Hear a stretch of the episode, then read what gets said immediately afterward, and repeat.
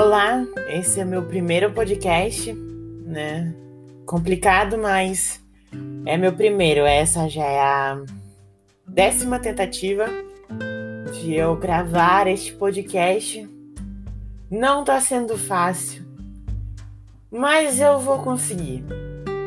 Um, esse é o meu podcast da minha prova de, de produção de texto, onde eu vou falar dos tipos de argumento. Um, eu peguei sete exemplos de argumentos que eu achei válidos e bons, com uma explicação e com um exemplo de argumento. Eu peguei um, esses, esses, textos do blog de educação, que é um blog muito bom, ele, ele fala bastante de como produzir textos. E são deles que eu uso para fazer os meus textos de produção de texto. Eu não sou uma pessoa boa fazendo isso. Minhas notas são sempre medianas, sou sempre aluno mediano. Então, é, eu não sou lá dos melhores, mas eu pelo menos posso passar um pouco de das minhas ideias, que são boas, já que eu sou um aluno mediano, de como fazer um texto.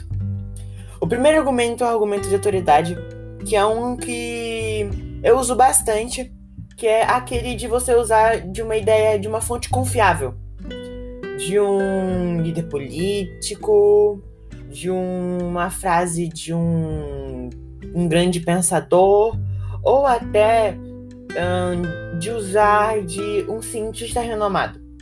É aquele. Se ele é bom, ele sabe. Sabe? Entende? É, basicamente aqui no texto diz: a ideia se sustenta pela citação de uma fonte confiável, que pode ser especializada no assunto, ou seja, um cientista. Vai, eu que quero fazer medicina. Para mim colocar minhas teses nos meus trabalhos, provavelmente vou ter que usar o nome de um cientista renomado. Claro, eu não posso usar, tipo, anatomia da Grey, sabe? Grey's Anatomy, para fazer meus trabalhos de, de, de anatomia, por um exemplo. É, mas eu tenho que usar cientistas tão bons quanto o da série.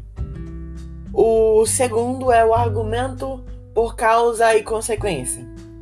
Um, para comprovar uma tese que você pode buscar umas relações de causa, os motivos, os porquês e de consequências, os efeitos de, de, a decorrentes. Um, basicamente é dar uma ideia, uma causa, e essa causa vai gerar uma consequência.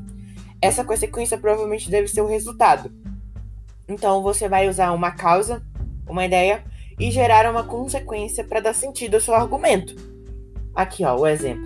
Ao se deparar em um congestionamento em São Paulo, daqueles em que o automóvel não se move nem quando o sinal está verde, o indivíduo, deve saber que por trás de uma irritação crônica e cotidiana esta é uma mo monumental ignorância histórica. São Paulo só chegou a, es a esse caos porque um seleto grupo de dirigentes decidiu, no início do século, que não deveria ter metrôs. Como, cre é, como cresce dia a dia o número de veículos, a tendência é piorar ainda mais o congestionamento, o que leva, o que leva técnicos a preverem como inevitavelmente a implantação de perigos. Ou seja, ele só dá uma ideia, a causa, e depois dá a consequência.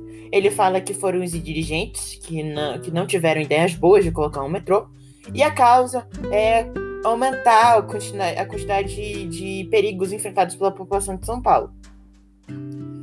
Um, o terceiro é argumento de é, exemplificação ou ilustração. Basicamente, você vai dar a, exemplificação para dar a ideia de por que, que você está falando sobre aquilo. Uh, a exemplificação consiste no relato de um pequeno fato real ou fictício. Esse recurso argumentativo é amplamente usado quando a tese defendida é muito teórica e carece de esclarecimento. Basicamente é quando você vai dar uma ideia, ela é um pouco absurda demais, mas tem fundamento. Então você dá uma, uma, uma exemplificação para ilustrar do que você está falando. Entende? Você vai dar um exemplo de uma história, de um livro ou de alguma coisa que dê fundamento àquilo que você está falando. O quarto, argumento de provas concretas ou princípios. Provavelmente isso aqui deve envolver um, um argumento baseado em provas concretas. Tipo assim, você sabe que azul é azul. Isso é uma prova concreta, porque você sabe que é aquilo. Você sabe que um animal, um ser vivo, é um ser vivo. Aquilo é uma prova concreta. Então, você vai usar essa prova concreta para dar, dar sentido ao seu argumento. Um, ó, aqui está dizendo: ao empregar os argumentos baseados em provas concretas, buscamos evidenciar nossa tese por meio de informações concretas, extraídas de, da realidade.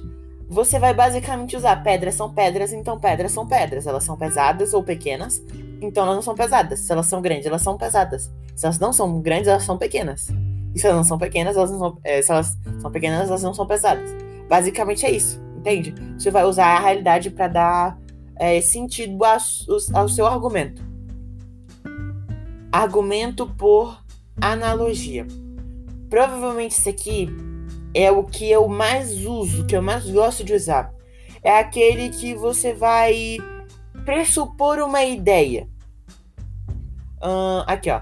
É um argumento que se pressupõe de que se deve tratar algo de maneira igual, situa situações iguais. As estações de jurisprudência são os exemplos mais claros de argumento para analogia, que, bastante, que, que é bastante útil porque, porque o juiz será, de qualquer modo, influenciado a decidir de acordo com o que já se decidiu em situações anteriores. Basicamente, esse aqui é o que eu mais gosto de usar. Tudo bem, eu tenho 16 anos, eu não vivi muito, mas isso aqui é por vivência. Você vai usar os casos passados, a sua vivência, para argumentar. Você vai usar a analogia, que é mais conhecida como simile. Que nome estranho. Mas basicamente você vai usar um argumento por pressupõe-se. Você vai. Uma ideia. Você anda de bicicleta todos os dias.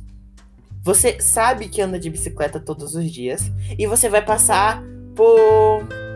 Você sempre vai passar na frente de uma casa às 10 horas da manhã. E você sabe que a pessoa que vive nessa casa sempre levanta para tomar o seu café da manhã. Então você vai se pressupor que ela vai estar acordada naquele momento no dia seguinte, porque você já passou várias vezes por bicicleta na frente da casa da pessoa. Então você vai lá e dá bom dia para ela, porque você sabe que ela vai estar tá acordada. Entende? É uma, é uma analogia. Você vai usar o seu, a sua vivência para dar um exemplo que vai suportar o seu argumento. Você vai trazer vivências, basicamente. E esse que é o mais comum de se usar, que é o argumento por senso comum é o argumento que você vai usar no senso comum, na sua ética, para trazer afirmativas que, repre é, que representam o senso geral. Um exemplo: todo mundo sabe que matar é errado. Então, se uma pessoa está matando, é porque ela é provavelmente má. Claro, não sempre vai ser a verdade. Um exemplo: um herói pode matar um vilão para proteger milhões. Mas o argumento por senso comum é aquele que, logo de cara, quando você for ler o argumento, você vai entender. Um exemplo: racismo é errado. racismo é errado, é um preconceito muito cruel e que exclui pessoas da sociedade. E isso é senso comum. Claro que vai ter pessoas que não vão acreditar nisso, são aquelas pessoas malvadas. Mas é um senso comum. Entende? E o argumento que sempre pega bobo, que eu chamo, que é o argumento de fuga. É o argumento que se va é, vale o retórico para escapar à discussão central, onde seus argumentos não prevalecem. Apela-se em regras para sub subjetividade e o argumento, por exemplo, que enaltece a característica do acusador.